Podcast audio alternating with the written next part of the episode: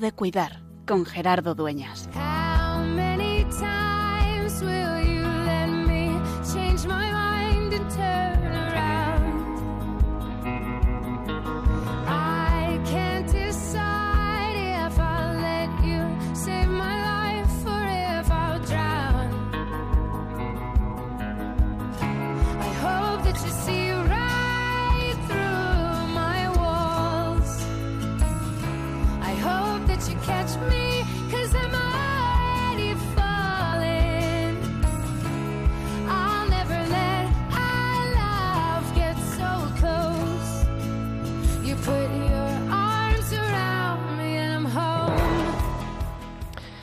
Celebramos hoy la memoria de la presentación de María en el templo.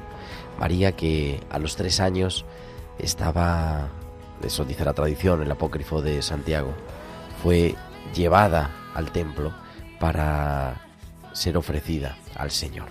Y esa tarde, cuando hace un rato celebraba en el hospital, recordaba también cuándo es cuando nosotros nos presentamos ante Dios y qué es lo que le ofrecemos. A veces pensamos que tenemos que ofrecer algo espectacular, nuestras grandes obras, nuestros eh, en fin, grandes proyectos, nuestra vida entregada de tal manera, ese eh, acompañar a alguien o ese pensar en alguien en concreto. Y también, cuando no tenemos eso, nos cuestiona. ¿Y qué le puedo entregar yo a Dios? En esta fiesta recordamos que María es presentada sin nada, con lo que tenía, con ella misma. Y me acordaba de tantas personas que quizá piensan que no tienen nada que ofrecer.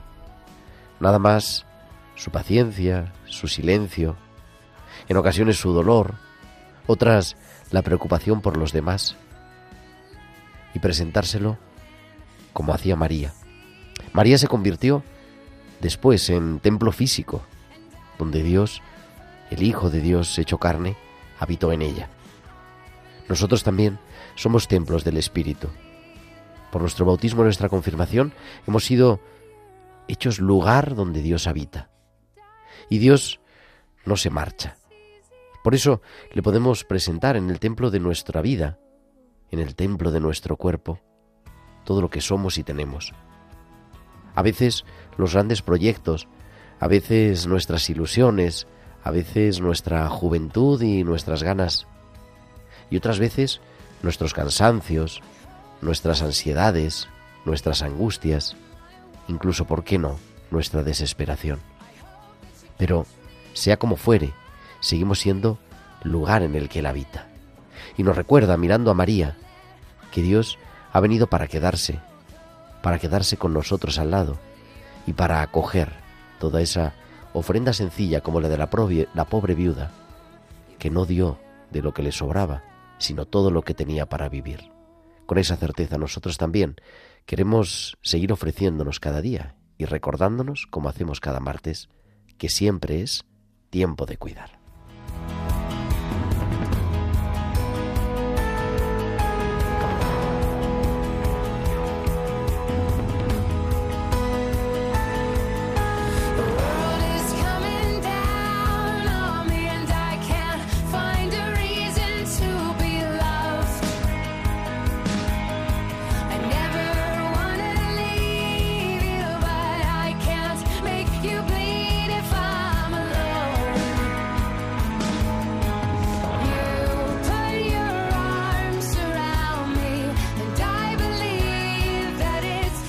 Pues muy buenas tardes, queridos amigos de Radio María. Son las 8 y 6, las 8 y 5 todavía. Quedan unos segundos 8, 7 y 5 en Canarias y comenzamos en directo desde los estudios centrales de Radio María en el Paseo de los Lanceros en Madrid. Esta nueva edición de Tiempo de Cuidar, el programa de Pastoral de la Salud de Radio María, que cada martes te acompaña de 8 a 9 de la noche, de 7 a 8 en Canarias, en la edición ya número 256, 256 martes, acompañándote y con un equipo maravilloso, capitaneado al timón de todos los mandos técnicos está nuestro querido Javier Pérez. Javi, muy buenas noches. Buenas noches, Gerardo. Y tan detrás de todo esto, Divisay López en la producción, Bárbaro Mar también en la música en esta tarde de este 21 de noviembre del año 2023 para hablar de un tema maravilloso que es eh, acercarnos a una realidad que he tenido yo también un servidor la oportunidad de participar. Ha sido hace tres semanas, el último fin de semana de octubre, el Congreso Internacional de Bioética organizado por AEBI, la Asociación Española de Bioética y Ética Médica, en Madrid que se va, es un congreso bienal, se celebra cada dos años y nuestra, sus presidentas pues nos van a recibir hoy y acompañar, ¿no? Qué retos tenemos por delante, qué situaciones eh, complicadas y cómo siempre, como queremos recordarnos en este programa, es tiempo de cuidar. Y quiero saludar a Carmen Sánchez Carazo, que está aquí, acaba de llegar al estudio recién llegada de no sé dónde, creo que del centro de escucha que dirige Carmen. Buenas noches. Buenas noches. Pues sí, vengo de, de la parroquia de Nuestra Señora de los Ángeles, que hemos tenido allí unas sesiones con un par de personas. Y, y después pues he visto al delegado de pastoral de la salud, bueno, sí. pues nada, bendito sea Dios. Pues ahora nos cuentas. Y, y, como siempre, pues invitaros a continuar con nosotros y a comunicarnos, escucharnos, pero también comunicarnos con nosotros, que nos gusta saber que los oyentes están ahí al otro lado, con nuestro, con vuestros mensajes en nuestro correo electrónico, tiempo de cuidar arroba radiomaria.es, tiempo de cuidar arroba radiomaria.es, y nos podéis seguir también en las redes sociales. De hecho, en Facebook tenemos vídeo en directo, Facebook Live, entrando en Facebook Radio María España, y ahí pinchando en directo, pues estamos nosotros. Nos veis aquí en el estudio, saludamos a todos nuestros televidentes de Facebook, así que nada, bienvenidos a todos. Y también nos podéis seguir a través de X o Twitter o arroba Radio María Spain. Y además, durante la emisión del programa nos podéis mandar vuestros mensajes de WhatsApp a nuestro número del estudio, al 668-594-383. Al 668-594-383. Pues son ya las 8 y 8 Vamos a viajar hasta San Sebastián porque allí, como cada semana, Valcisa nos comparte sus hospitales con alma.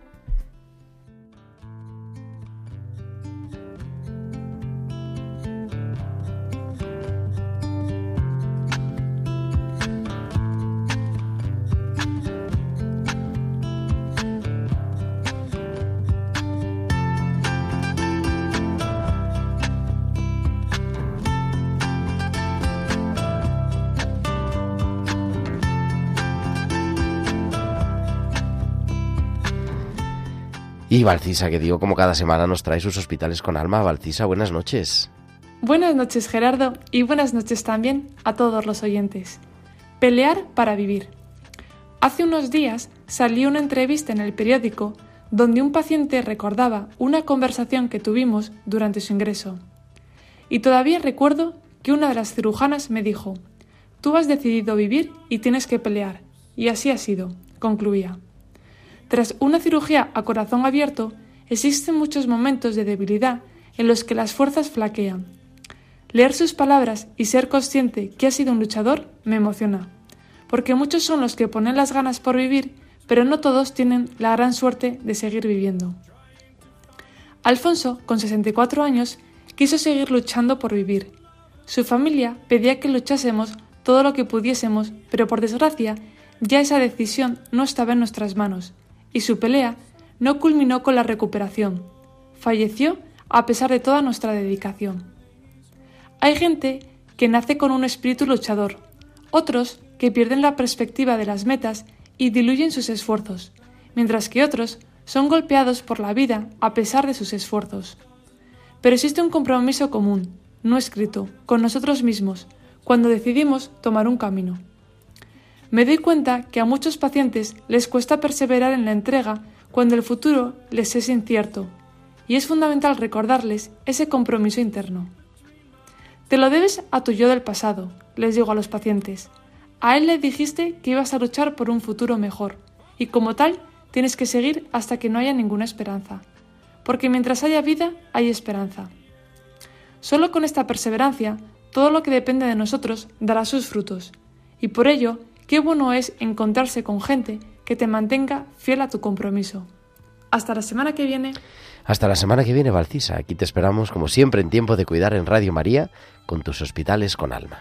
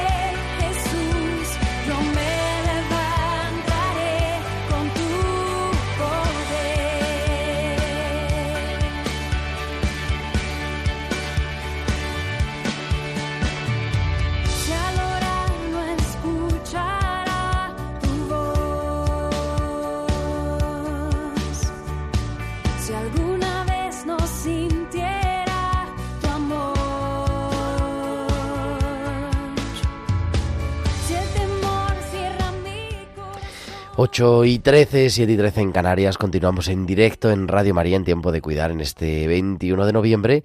Y como decíamos, para hablar de otra forma de cuidar o de muchas otras formas de cuidar que hemos compartido, debatido y fundamentado en el decimocuarto Congreso Internacional de Bioética que ha tenido lugar en Madrid pues del 27 al 28 de octubre, hace menos de un mes.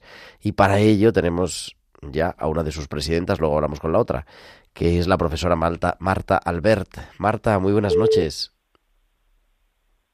Marta que nos ha puesto en espera, pero ahora enseguida nos va, nos va a atender. Eh, sí, Marta Albert es profesora de Filosofía del Derecho de la Universidad Rey Juan Carlos y vocal también de AEBI, de la Asociación Española de Bioética y Ética Médica y especialista en, en bioética y creo que ya la tenemos. Todavía no, pero ahora la vamos a tener Pero enseguida. la vamos a tener enseguida. ¿Por qué te has metido, Carmen, ya que estamos... ¿Por qué nos hemos metido en este lío de la bioética? Porque estamos poco más o Mm. menos igual. Bueno, yo, yo me metí hace muchos años, ya, ya por, por los años, al finales de los años 80, que empecé con mi profesor, que es Diego Gracia Guillén, un gran bioeticista ya jubilado. Incluso, eh, ye- bueno, yo estuve también con la Entralgo, que muchas veces lo subía yo en mi coche de la facultad. A la tuve ese honor porque era un gran hombre la Entralgo. Y bueno, yo creo que la bioética, la ética médica es fundamental para eh, la actividad sanitaria, una actividad como, como la medicina, la enfermería, la psicología, etcétera, que está trabajando con las personas, eh, tiene que fundamentarse en, la ética, ¿no? en, el, en el bien hacer, en, bueno, pues, creo que es eso. Creo que ahora sí tenemos a Marta Albert. Marta, buenas tardes. Buenas noches, mejor Hola, buenas tardes. Buenas eh, noches, Marta. Buenas noches. Que ha sido una de las dos presidentas del Congreso, ahora hablamos dentro de un rato, si todo sale bien, con Luisa González, la otra presidenta, en un Congreso maravilloso, Marta, que ha reunido además a, gente venida de muchos lugares. A mí, en fin, no me deja de sorprender, ¿no? la capacidad de convocatoria. Sí, realmente, pues bueno, eh, es el Congreso Internacional de, de AEBI, que además es una cita como bueno como esperada no porque es cada dos años y en fin la verdad es que debo decir que casi en, en otras ocasiones anteriores pues también hemos tenido afortunadamente una gran afluencia de personas de muchas partes del mundo pero esta vez yo estaba también un poco sorprendida no por por la lejanía no de, de los sitios de donde ha venido, han venido las personas a, escuchar y a participar y bueno, y a compartir. Sí. la verdad que ahí es una... Siempre se dice, ¿no? Pero hay una riqueza también, ¿no? En, escuchar gente de, otros de otros lugares, venidos de Brasil, de México, de Estados Unidos, eh, y de algún sitio más que ahora, de Italia, por supuesto, de todas las partes de España. Hablando de diferentes temas, hay bueno, fin, primero hubo, bueno, primero hubo que es interesante también y quizá es más desconocido, una jornada de bioética para estudiantes, ¿no? El, día anterior, el jueves por la tarde, que también fue, fue interesante. No sé si quieres compartir algo porque presentaste Muy interesante, la mesa. Sí, sí, sí efectivamente. Esta jornada de, de bioética para estudiantes es una jornada que celebramos siempre con carácter previo al Congreso Internacional en AEBI y ahí pues tanto María del Carmen Ontañón como, como Emilio pues eh, han trabajado muchísimo para llevarla a cabo y yo creo que es una gran idea porque es una forma ¿no? de, de llamar la atención sobre las cuestiones de la bioética a los estudiantes más jóvenes que, bueno, pues no van a inscribirse en un congreso de estas características, pero bueno, ya que estamos allí, ¿no? Para celebrarlo, pues qué, mejor inversión que dedicar tiempo y organizar pues una cosa más, más dinámica, con, con talleres, con actividades que, que al final lo que hacen es despertar ese interés, esa inquietud por problemas que, bueno, pues que los estudiantes más jóvenes a lo mejor todavía no se han encontrado en su vida profesional o no se han planteado. En fin, muy interesante, sí. Marta, yo creo que es fundamental eh, que los estudiantes tengan un conocimiento sobre la ética y sobre todo en este momento. Yo os felicito porque eh, realmente ellos van a ser el futuro. Eh, yo comencé el mundo de la bioética, bueno, no sé si me has escuchado, pues cuando estaba en la facultad con mi profesor eh, Diego Gracia Guillén y con, bueno, entonces vivía la Inentralgo que estaba de mérito. Y creo que el que desde estudiantes pues vayan teniendo una forma de hacer mucho más humana, eh, pues eh, pensando y reflexionando que lo que se hace sobre la persona es importante, es mm, fundamental, sí. Es fundamental, sí, sí, porque además, bueno, en la juventud también pues hay una sensibilidad, hay una ductilidad, hay, en fin, mm, no sé, yo creo que, que es algo que hay que cuidar. La verdad es que la enseñanza de la bioética en, las facultades de ciencias de la salud es algo que cada vez eh, se imparte mejor, en mejores condiciones, con más horas, ¿no? Pero aún así, pues yo creo que estas actividades que salen un poco de la pues del día a día de las clases y que y que bueno de alguna forma pues eh, hacen sentir al, estudiante también protagonista, le hacen sentir importante, ¿no? Tenemos un congreso internacional, ¿no? Hay con grandes personalidades de la bioética y, y hemos hemos dedicado este tiempo y ese ese momento para vosotros, ¿no? O sea que yo creo que, que efectivamente, ¿no? Hay que hay que trabajar esas sensibilidades desde desde el inicio, ¿no? Sí. Oye, y el viernes, que ya comenzó el congreso, con una conferencia inaugural maravillosa del profesor Anice Tomás Ferrer de Valencia, que hablaba eso, de los derechos humanos a los derechos del individuo, la irrupción del derecho deseo en la posmodernidad, que hablaba, interesante además, eh, siempre, ¿no? El profesor Más Ferrer, pero de esta, esta dictadura del deseo que vivimos ahora.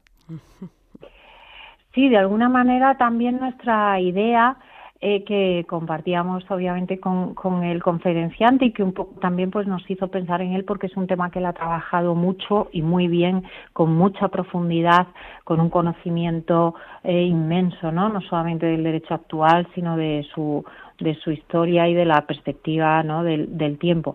Y, y era un poco como, como querer dar una plataforma de comprensión de las mesas posteriores que abordaban cuestiones como el aborto, la eutanasia, eh, como la atención sanitaria a personas trans, la cuestión de la reproducción humana asistida, ¿no? Y, y bueno, queríamos tener primero un diagnóstico de, de cuál es la situación actual, cómo se perciben algunos derechos, algunos derechos que, que lo son y otros derechos que a lo mejor tendríamos que poner entre comillas, ¿no?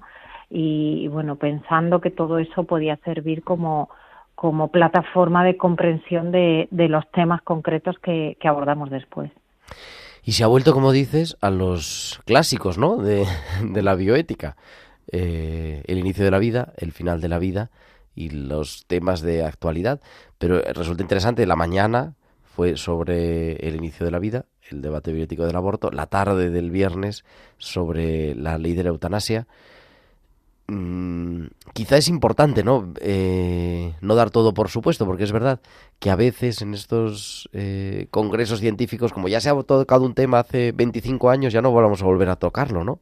Pero claro, la, la realidad social cambia, la legislación también, y, la biótica es una disciplina viva y que tenemos que responder también a lo que va sucediendo, a los cambios que va habiendo a nuestro lado. Claro, efectivamente, en febrero de, de, de, este año pues se han aprobado tanto la reforma de la Ley de Salud Sexual y Reproductiva e Interrupción Voluntaria del Embarazo eh, y, y, también la ley trans eh, entró en vigor eh, pues en un tiempo ¿no? -huh. relativamente cercano y bueno y la cuestión de la eutanasia pues no, es, no ha sido tan inminente en el tiempo pero sí también de alguna manera el tiempo transcurrido desde la entrada en vigor de la ley pues daba pie también a hacer un poco de balance, ¿no? A ver realmente pues cómo cómo estaba incidiendo la, la nueva normativa en la en la realidad clínica asistencial, en la realidad de la investigación. Entonces, bueno, eh, al final es verdad que, son temas, digamos, como muy clásicos, pero que que yo creo que, que, es necesario mantener en la agenda, ¿no? Porque si no también pues corremos un poco el riesgo de, de dedicarnos a otras cuestiones que quizás no sea tan crucial, no sean tan cruciales o que no nos ponen delante, ¿no? La necesidad de abordar los problemas no realmente significativos que, que, que, abordamos a diario, ¿no? Los que nos dedicamos a, a estas cuestiones.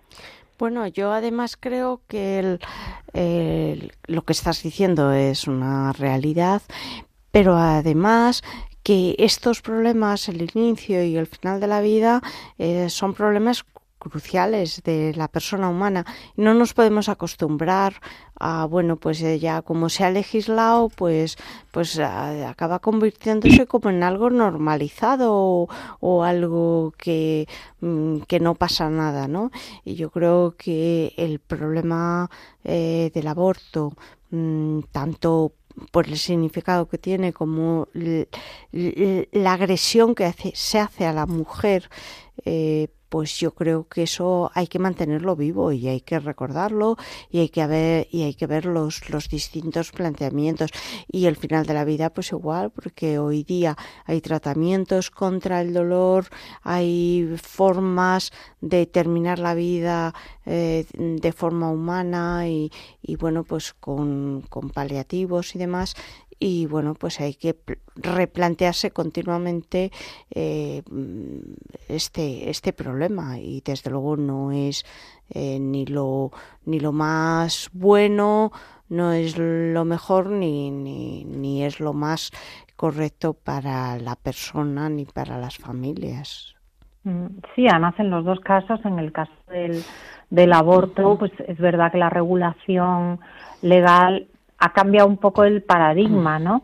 Que estábamos, pues, en el, ¿no? En el safe, eh, legal and rare, ¿no? Que era un poco la idea que respondía a la despenalización a su consideración como un derecho subjetivo, pues es un cambio importante que no hay que que no hay que dejar pasar, que merece una reflexión y que impacta muy directamente, como tú bien dices, en, en en el, en el planteamiento que muchas mujeres se, se hacen de, de, este problema, ¿no? Plantearlo como un derecho subjetivo con todo lo que eso implica, ¿no? Y con el, la aureola de, ¿no? de, de bondad y de, y de mm, conexión con el bien común que tienen los derechos por definición, ¿no? Pues es un tema realmente serio, ¿no? Creo yo. Y luego pues en fin, en la cuestión de la eutanasia igualmente es verdad que la ley tiene ya un recorrido que por otra parte pues permite ver qué están diciendo los tribunales y sobre todo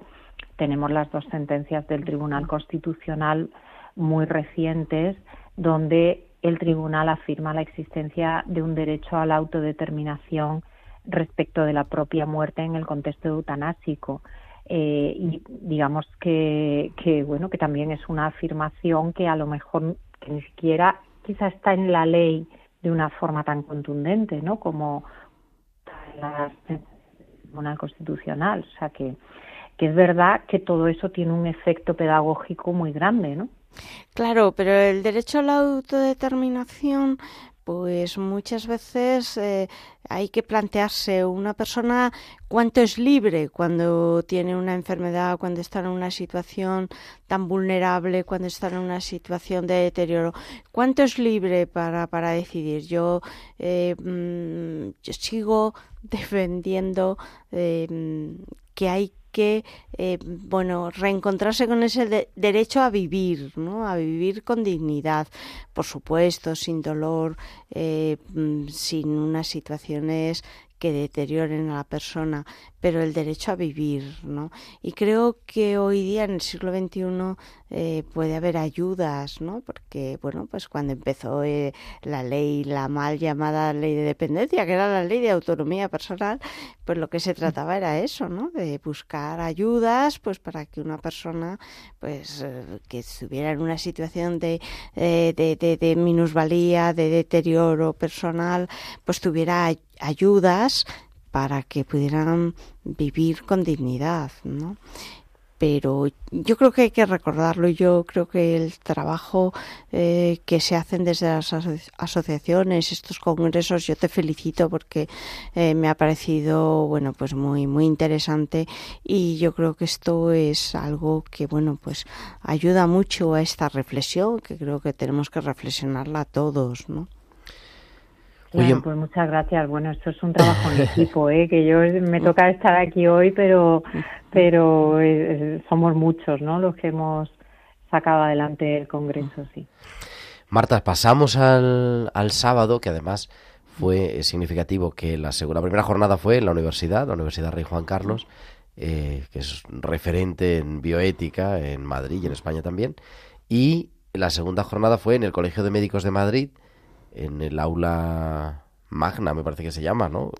Lugar maravilloso con dos mesas, que luego hablamos dentro un ratito con, con Luisa, pero la segunda que yo creo que merece que un día le dediquemos un programa en un eh, una mesa además en la que tú participaste también del proyecto Star eh, B2Inf eh, sobre información y desinformación en reproducción humana asistida, a mí me resultó tremendamente interesante.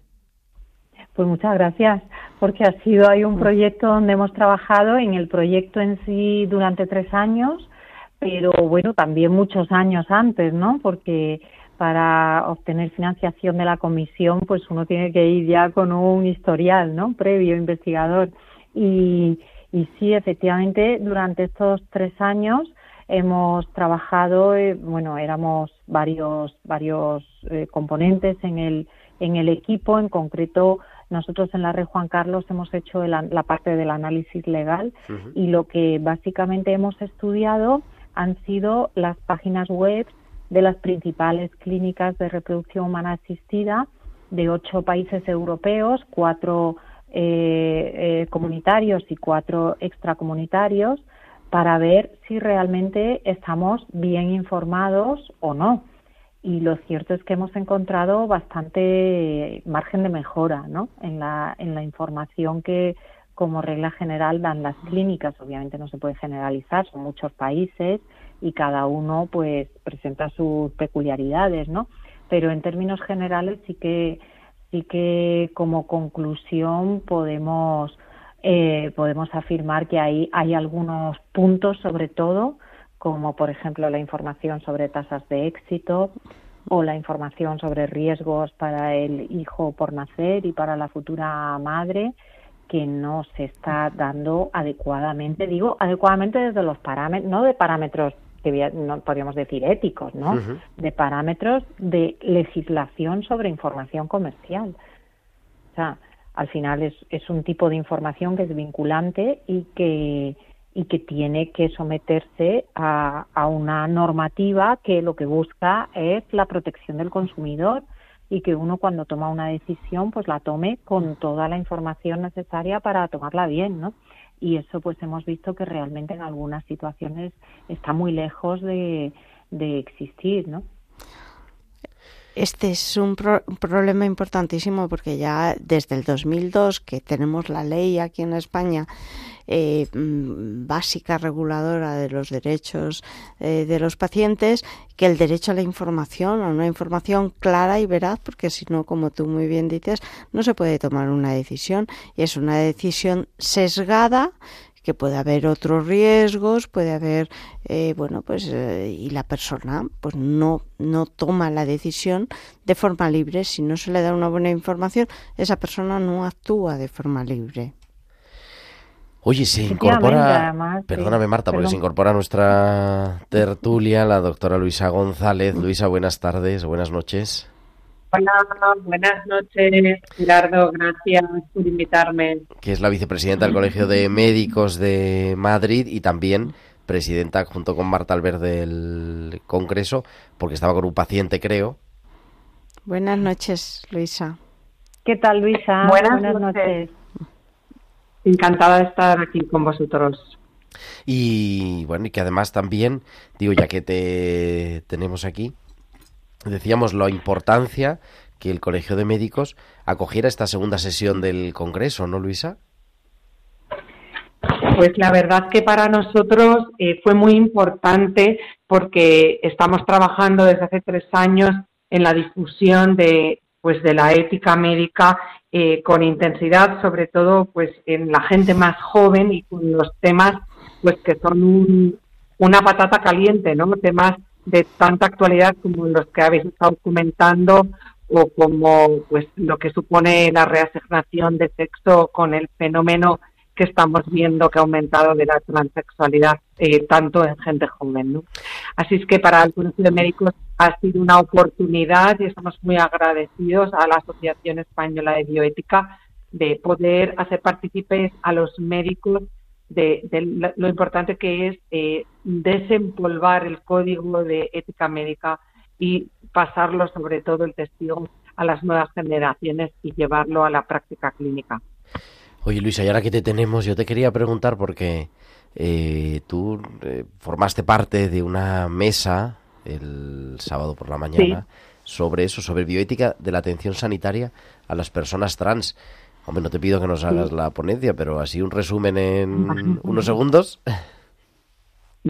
Vale, en unos segundos. Bueno, eh, verdaderamente eh, la mesa fue muy interesante mm, eh, desde mi punto de vista por lo que aportaron las personas que estuvieron allí conmigo, porque hubo una madre de, una persona que, tiene este problema desde hace un par de años y nos, nos dio una visión muy clara, muy cercana, muy íntima de lo que es el problema del sufrimiento que conlleva para eh, la, persona y todo su entorno sociofamiliar, cuál es el origen del problema y cuál, desde su punto de vista, debe ser eh, la terapia adecuada, ¿no? que es un acompañamiento, una espera, una escucha activa y basar todos los tratamientos en ciencia, porque todo lo que es eh, obedecer a una autodeterminación, a un autodiagnóstico de estos chavales y chavalas que un buen día, muy influenciados por lo que ven en redes sociales, que hay un enorme transactivismo, especialmente en algunas de ellas, y en un perfil de chicas, porque en su mayoría este fenómeno de la disforia de género acelerada se da en mujeres, 95-97% según las series, este fenómeno revierte muchas veces con la maduración. Y actualmente se ha visto, porque hay profesionales que se han atrevido a ir un poquito, digamos, al margen de las leyes autonómicas, que hay 15 en España y la ley nacional, y sí se han atrevido a explorar qué hay previo en estas pacientes que les ha llevado a de repente un día despertarse y decir, mamá, soy trans. Y se ha averiguado que un 45% tienen trastornos del espectro autista. El 70% tienen algún tipo de trastorno de ansiedad, de personalidad, adaptativo, trastornos de la conducta, trastornos del aprecio del propio cuerpo, dificultad para las relaciones personales en el instituto y han sufrido algún tipo de acoso, bullying, maltrato e incluso abusos sexuales. Son eh, pacientes porque tienen algo previo antes de la manifestación o de la expresión de esta condición de la salud sexual. Y así lo corroboran las 600 familias ¿no? de la Asociación Amanda que, existe aquí en Madrid. Y esa fue una de las, eh, creo, ponencias eh, pues eh, más emotivas, más realistas del problema. ¿no? Luego eh, el doctor López Guzmán nos dio un amplio pues conocimiento ¿no? que, que tiene él de lo que son los tratamientos hormonales que se aplican para reasignar el sexo, de los efectos irreversibles que estos tienen, de la falta de ensayos clínicos que los sostengan, de la falta de medición de los resultados en la aplicación, eh, de la falta de control y que los eh, eh, artículos científicos más recientes recomiendan no aplicar estas terapias sin hacer primero un estudio exhaustivo de los factores psicosociales. Y realmente mi ponencia pues fue un poco corroborar esto que estoy diciendo, explicar que donde hay dolor debe haber un médico, que debemos basarnos siempre en ciencia y no se puede tratar a los niños ni a los adolescentes como cobayas, no se pueden hacer tratamientos experimentales únicamente porque el chaval o la chavala se sienta incómodo, tenga disconfort y piense que eso es debido a su condición sexual y haya visto en redes y en, en Internet y en los grupos sociales que se forman que lo mejor, la salida mejor para escapar de ese dolor moral es etiquetarte cuanto antes eres trans o tienes eh, un problema de haber nacido en un cuerpo equivocado, ¿no? Hablamos un poco también de la filosofía que desde mi punto de vista está detrás de todo esto, que es el transhumanismo, que quiere superar todo lo humano e incluso, bueno, pues lo que es la propia naturaleza, ¿no? Y aquí pues hay un gran clamor, ¿no? Que yo elevo, ¿no? Por valorar la naturaleza y la realidad de las cosas, escuchar el lenguaje de la naturaleza y decir lo que las cosas son. Y uno es lo que es y la humanidad se divide en varones y mujeres y todas las células son sexuadas tanto en el varón como en la mujer. Yo soy XX y en mi hígado todas las células son XX y esto es una realidad. Y yo soy lo que soy, no lo que siento que soy. Eh, a raíz de una pregunta que hubo en el público que me pareció que ayudó mucho a ilustrar la situación clínica que nos encontramos, eh, preguntaron qué pasa con la anorexia, ¿no? Eh, cómo, cómo, manejamos cuando un paciente tiene un trastorno dismorfofóbico, es decir, no le gusta su cuerpo porque lo encuentra muy gordo, aunque esté muy delgada, muy delgado y tiene pues este tipo de trastorno de la conducta alimentaria derivado de que no está conforme con su cuerpo. Pues con estos pacientes eh, lo que hacemos es poner en primer lugar que hay un trastorno psicológico, psicoafectivo, de percepción del propio cuerpo y unos factores psicológicos que lo han provocado. Y se enfoca el tratamiento así. No hacemos darle a la paciente o al paciente varón eh, la, eh, la razón en el sentido de decir, te ves gorda, pues vamos a dejar que no comas y que adelgaces y adelgaces y adelgaces, pues hasta que tu cerebro deje de estar incómodo. La anorexia, el tratamiento precisamente es que vayan ganando peso y ir trabajando los factores psicológicos. De manera análoga, cuando un chico, una chica no está contento con su cuerpo, le molesta la llegada de la pubertad, la regla, el crecimiento de las mamas, etcétera, no hay que directamente coger y decir, bueno, pues te las amputamos, ¿no? O te damos hormonas para masculinizarte. Habrá que ver si hay unos factores psicológicos, algo que está por debajo, que está produciendo ese rechazo al propio cuerpo.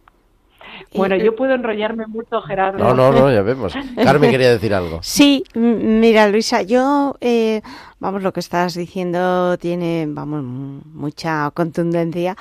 Eh, mm, y también creo que lo estábamos hablando antes de que tú eh, te incorporases, el problema de la información, el problema de la información clara y veraz, ¿no? No sesgada por un lado u otro, una información científica, rigurosa, para que la persona pueda tomar decisiones. Creo que este es un problema importantísimo que la ley del 2002 nunca ha llegado a, bueno pues a, ser mm, efectiva realmente porque la desinformación en el campo sanitario pues bueno a, lo mejor hemos tenido mucha culpa los propios profesionales los médicos porque bueno pues informar a los pacientes en la consulta pues es eh, más largo más tedioso y, bueno pues eh, pero eh, justamente hay que informar a, los jóvenes porque no se informa una persona por internet, no. Eh, hay que informarle bien en, en las consultas y yo creo que este es un derecho, porque además la ley del 2002 eh, trata de, ese derecho tan fundamentalísimo como es el de la información para que la persona pueda tomar decisiones sobre su cuerpo. Y creo que habría que incidir más en ese aspecto y demandar e intentar que la sociedad eh, demande más eh, estar bien informada, bien informada. Porque bueno pues el, el, hecho de nuestra corporeidad es muy importante para nuestra mente y yo creo que no se pueden tomar decisiones, como muy bien has dicho, de, de hoy para mañana. Se necesita un acompañamiento y un rigor científico. Totalmente de acuerdo. Eh, yo eh, creo que la, la información tiene que ser completa. Muchas veces estos chicos y chicas acuden a gabinetes que hay en las comunidades autónomas donde están estas leyes vigentes, ¿no? Gabinetes LGTBIQ+, donde directamente se les recomiendan que hagan una transición social, ¿no? Y suelen empezar por eso, pues las chicas cortarse el pelo, ponerse pues estos dispositivos que se venden por internet para eh, hacer que las mamas se aplasten, que a veces les hacen daño, y empezar a funcionar como si fueran, digamos, a masculinizarse lo que pueden. Y a partir de ahí les recomiendan que eh, empiecen con el bloqueo hormonal o con la hormonación cruzada, ¿no? toda la información les llega a través de Internet, ¿no? O sea, eh, una, una situación de la salud que, eh, que aumenta un 5.200%, que es la cifra actual, no obedece a algo anómalo, estructural, anatómico, fisiológico. Eh, nunca en salud pública hemos visto que algo médico aumentara de esta manera en un tal corto periodo de tiempo, ¿no? Esto demuestra que hay factores sociales muy potentes que están afectando. Bueno, vemos que son temas apasionantes y que nos apasionan a todos.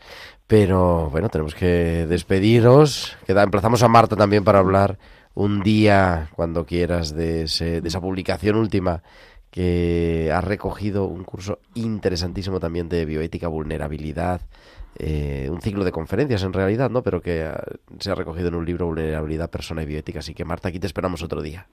Pues yo encantada. Muchísimas gracias, Gerardo. Un saludo. Bueno, me ha encantado estar con vosotras. ¿eh? Muchas gracias. La profesora Marta Albert y la doctora Luisa González, que nos han acompañado para presentar este Congreso de Bioética. Y bueno, nos quedan unos minutitos, pero bueno, unos minutitos de tertulia con Carmen.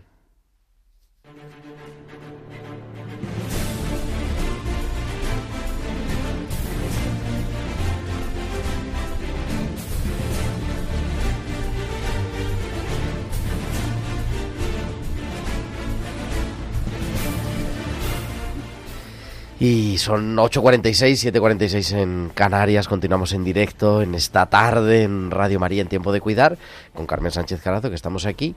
Decía, claro, son mil temas que salen interesantes. Especialmente preocupada, te he visto yo siempre con el tema de la regulación de la eutanasia, llamada eh, injustamente muerte digna, ¿no? Que es además como paradójicamente se llama esa ley. Y, y en fin, no sé, ¿qué señal de esperanza podemos transmitir a nuestros orientes, Carmen, ante esta situación? Porque esto yo creo que no se va a revertir. Pues mm, no, esta ley es difícil que dé marcha atrás porque se ha creado una falsa concepción de que esta ley quita el dolor. Y hay otras muchas formas de quitar el dolor sin quitar la vida. Esta ley quita la vida pero es cierto que bueno pues no se va a revertir. Eh, yo lo que sí abogo es porque eh, las personas eh, tengamos una información real de las diversas situaciones en las que se viven y de los servicios que hay alrededor, eh, incluso servicios sociales, servicios de los ayuntamientos o servicios de asociaciones que, que dan muchos servicios a las personas para que bueno pues puedan tener una vida digna. Y creo que también hay que hacer una reflexión sobre eh, la vida como tal, porque eh, yo creo que la vida no solamente es eh, placer, porque también en la juventud tenemos momentos buenos, momentos malos, pues la vida es como las estaciones del año, pues unos días así y otros días así. Y todos son bonitos y todos son para dar gracias y agradecer. ¿no? Eh, bueno, yo tengo esperanza en que la gente comience a, reflexionar más, ¿no? Eh, ahora que está muy de moda la meditación y todo esto, a reflexionar sobre lo maravilloso de vivir. Tú que tampoco has tenido una vida fácil, con muchas operaciones y muchos problemas, ¿por qué te apasiona tanto vivir? Digo, esto es una pregunta, pero es que yo lo veo apasionada, es que Carmen es apasionada en todo. Mm, bueno, pues sí, yo no he tenido una vida fácil, eh, pero he tenido una vida muy bonita, ¿no? La verdad es que mm, la profesión médica, que es la profesión más bonita, la profesión sanitaria, enfermería, eh, servicios sociales, psicología, yo creo que son las profesiones más bonitas de todas, ¿no? Y en, eh, poder ayudar a las personas. bueno, pues es, es cierto, Mm, a, mí me gusta vivir, ¿no? Y vivir con, calidad y vivir dignamente. Eh, luego yo creo que también eh, es muy importante eh, pues poder tener una esperanza, yo por lo menos, en, en algo futuro, ¿no? Y, ese futuro, bueno, pues es el, encuentro con Dios. Eh, yo creo que, Dios está ahí y que, mm, y que bueno, pues eh, vamos a ir al cielo todos, pero, y, pero que el cielo está en la tierra, dice cuando rezamos al Padre Nuestro. Y entonces eh, yo creo que hay que vivir con, con alegría, con alegría y, y, y, bueno, pues hay días A, días B, pero hay que vivir. Y por eso hay que seguir aprendiendo, hay que seguir preparándose, acompañando a los otros también, ¿no? A, sí, a claro. salir de... Es, es muy gratificante, ahora que venías del centro de escucha, ¿no? El poder acompañar a una persona que está sufriendo. Esa es mi experiencia también, ¿no? Y nada más tú escuchándole, en realidad, sin fin, con la varita mágica, poder aliviar ese sufrimiento, ¿no? Poder dar sentido a ese sufrimiento, es un regalo también. Pues sí, es un, es un regalazo, ¿no? Es un regalazo que, que el poder eh, escuchar, ayudar. Eh, hoy, por ejemplo, he estado con una persona pues que, que, no tiene con quién hablar sus, sus problemas, ¿no? Sus, problemas de la cotidianidad y bueno, pues escucharla. Y luego la han llamado por teléfono, un familiar, y luego, bueno, pues me ha puesto un WhatsApp y yo le he contestado. El, el poder, bueno, pues no es que yo le vaya a cambiar la vida. Esa es la cosa, exactamente. Es, ayudar, es acompañar, ¿no? Claro, es acompañar para que ella se sienta más segura, eh, se quiera más. Yo creo que el problema de hoy día es que nos queremos poco, nos queremos poco y nos valoramos poco. O sea, no, no percibimos las, las cosas buenas de, del día a día, ¿no? Querida Carmen, nos quedaríamos hablando toda la noche, pero en fin, tenemos ahí más esperando para las pinceladas bíblicas. Pero bueno, muchas gracias, bueno, pues, como siempre, y, y, hasta muy pronto. Muchas gracias a todos y, y, os animo a participar en el programa todo lo posible. Y tenemos un centro de escucha, quien quiera También. participar. Tiempo de cuidar arroba radiomaria.es, toda la información. Gracias, Carmen Sánchez Carazo. Y como decía, nuestra biblista de cabecera, la profesora Inmaculada Rodríguez Torné, como cada semana, tiene preparadas sus pinceladas bíblicas.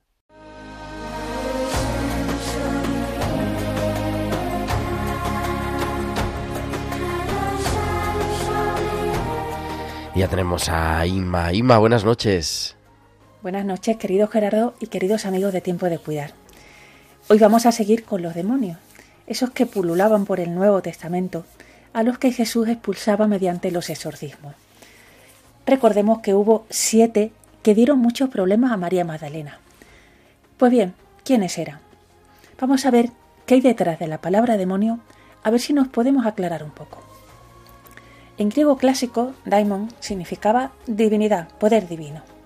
En Homero, el gran poeta autor de la Ilíada y la Odisea, la palabra daimon se aplicaba de manera poco específica a los dioses. Será Hesíodo el primero en referirse con esta palabra a divinidades menores. La palabra daimon no tuvo siempre el mismo y preciso significado en Grecia. Se movía en el ámbito de la divinidad. Podía ser benigno o maligno, y transmigraba en distintos cuerpos en una especie de reencarnación, aunque manteniendo su identidad personal. Hay una leyenda que habla de que las personas eran asignadas a suerte entre los daimones antes de nacer.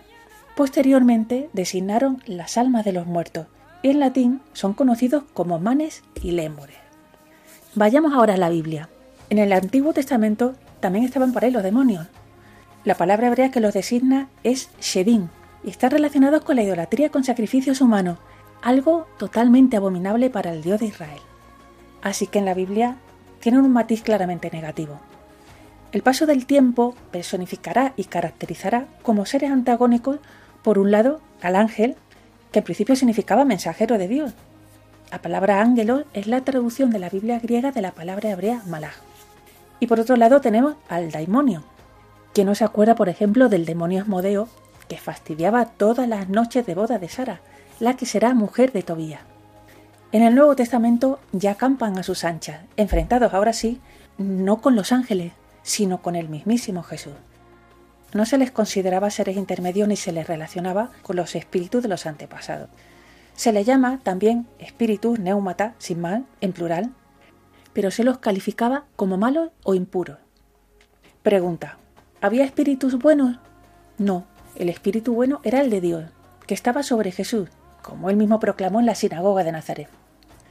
Ya tenemos un poco más claro el escenario. Seguiremos con Jesús y su lucha contra los demonios, las curaciones más potentes de Jesús. Hasta la semana que viene, amigos. Pues hasta la semana que viene. Inma es Inmaculada Rodríguez Torné, nuestra biblista en Tiempo de Cuidar.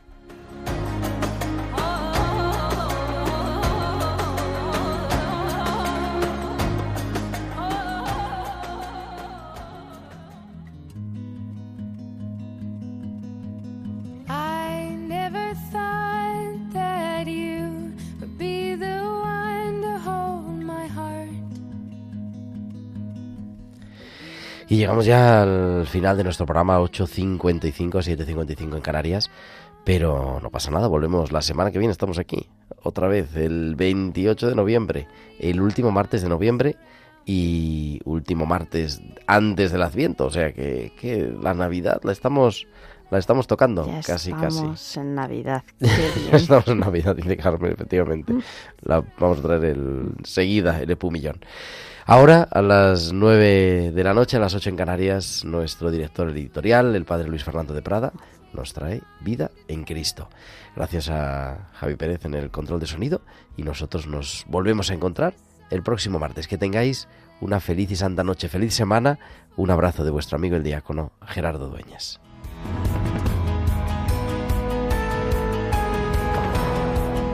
Han escuchado Tiempo de Cuidar con Gerardo Dueñas.